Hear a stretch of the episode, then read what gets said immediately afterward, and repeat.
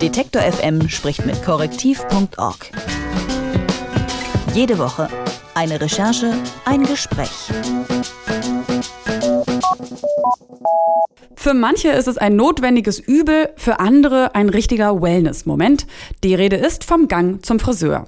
Und obwohl die meisten Menschen von uns ja auf Friseure angewiesen sind, verdienen diese nicht gut bekanntermaßen, was auch daran liegt, dass die Konkurrenz einfach sehr groß ist und die Preise ständig nach unten gedrückt werden. Wie die Rechercheplattform Korrektiv nun herausgefunden hat, gibt es eine Friseurkette, nämlich die Hair Group, eine der größten der Branche, die im Preiskampf besonders schwere Geschütze aufgefahren hat.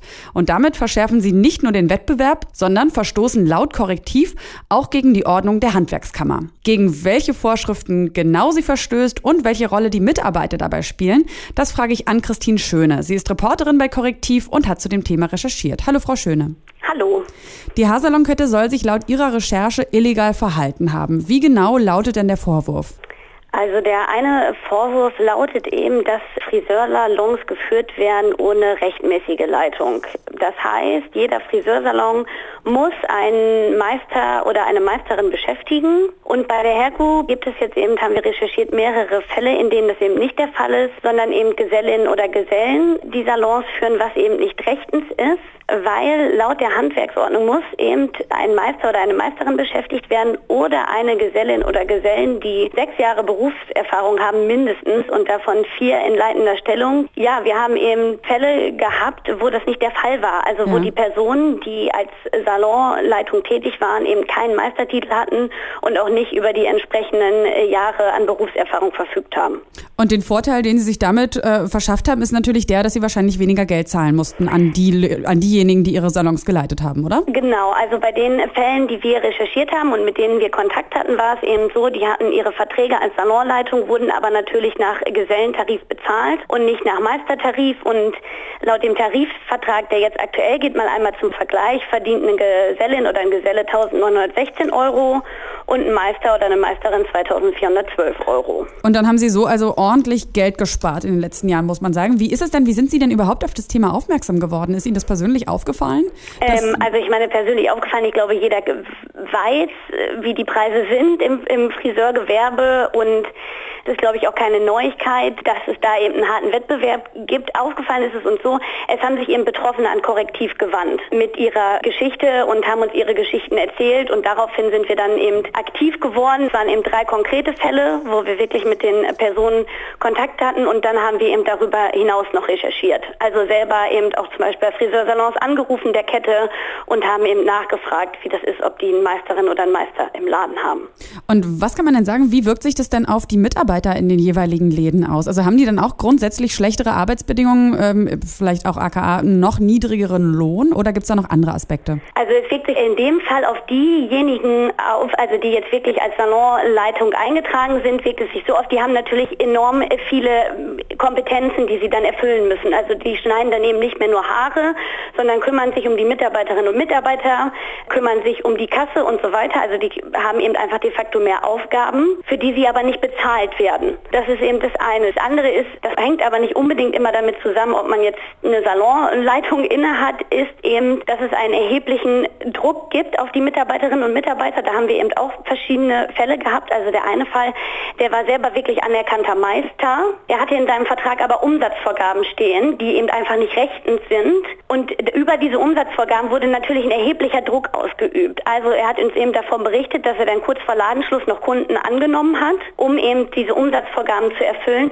Dadurch sind natürlich Überstunden angefallen, die ihm dann aber wiederum nicht angerechnet wurden. Die Vertriebsmanager und Managerinnen, das ist quasi die nächste Stufe, an die sich die Meister, Meisterinnen und Gesellinnen und Gesellen wenden können. Und die hat dann eben diese übersagten Überstunden als einfach gesagt, nee, dein Zeitmanagement stimmt nicht. Hm. Die Überstunden hm. rechne ich dir nicht an. Und der besagte Meister hat uns auch davon berichtet, dass sie teilweise die Überstunden erst überhaupt nicht aufgeschrieben haben, weil ihnen eben vorher klar war, werden uns sowieso nicht angerechnet. Also die haben Arbeit verrichtet, die sie überhaupt nicht honoriert bekommen haben. Also was jetzt diese Bedingungen und die konkreten, auch eben dieses mit den Überstunden und diesen enormen Druck, das kann man vielleicht im Vorfeld auch nicht absehen. Man könnte jetzt ja, was das reine Geld angeht, aber sagen, es ist ja niemand, äh, der nicht Meister ist, der vielleicht also auch diese Ordnung kennt, gezwungen, eine leitende Position ähm, ja, zu übernehmen.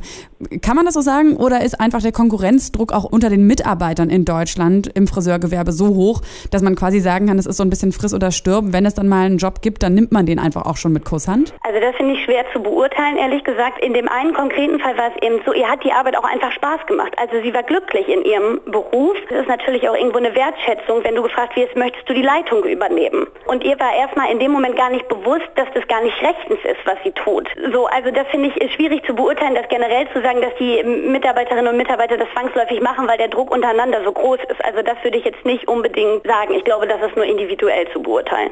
Okay, dann kommen wir mal auf die anderen zu sprechen, beziehungsweise darauf, ist das jetzt ein Einzelfall? Ich meine, die Hair Group ist vielleicht einer der größten der Branche, aber es gibt ja auch noch andere große überregionale Ketten.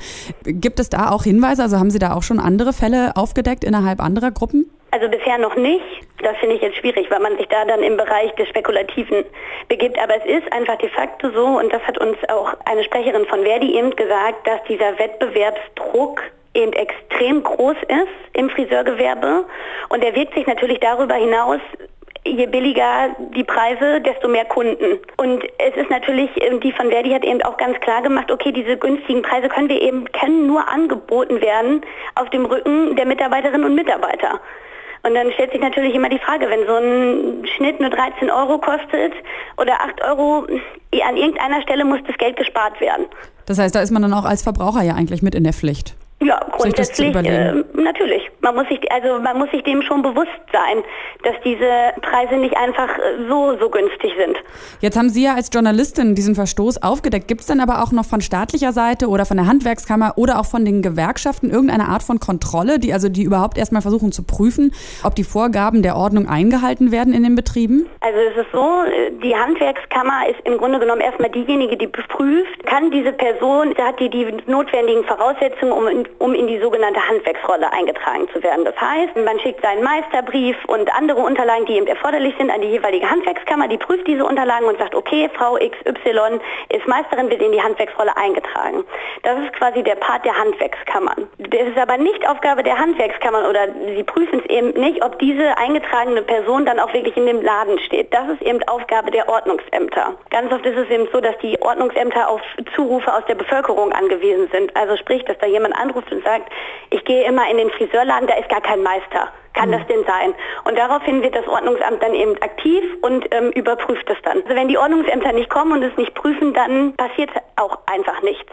Der Preiskampf, der fast schon ein Preiskrampf ist in der Friseurbranche, führt nicht nur dazu, dass die Haarschnitte sehr günstig sind, was für den Konsumenten erstmal schön wirkt, aber natürlich getragen wird von den Mitarbeitern, sondern auch dazu, dass sich manche Betriebe überlegen, wie sie die Preise noch niedriger drücken können, zum Beispiel indem sie Leute in leitende Positionen einstellen, die dafür eigentlich überhaupt nicht die Ausbildung haben. Recherchiert hat das die Rechercheplattform Korrektiv und wir haben mit der Reporterin Ann-Christine Schöne darüber gesprochen. Vielen Dank, Frau Schöne. Vielen Dank auch.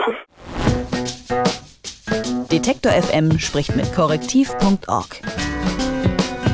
Jede Woche eine Recherche, ein Gespräch.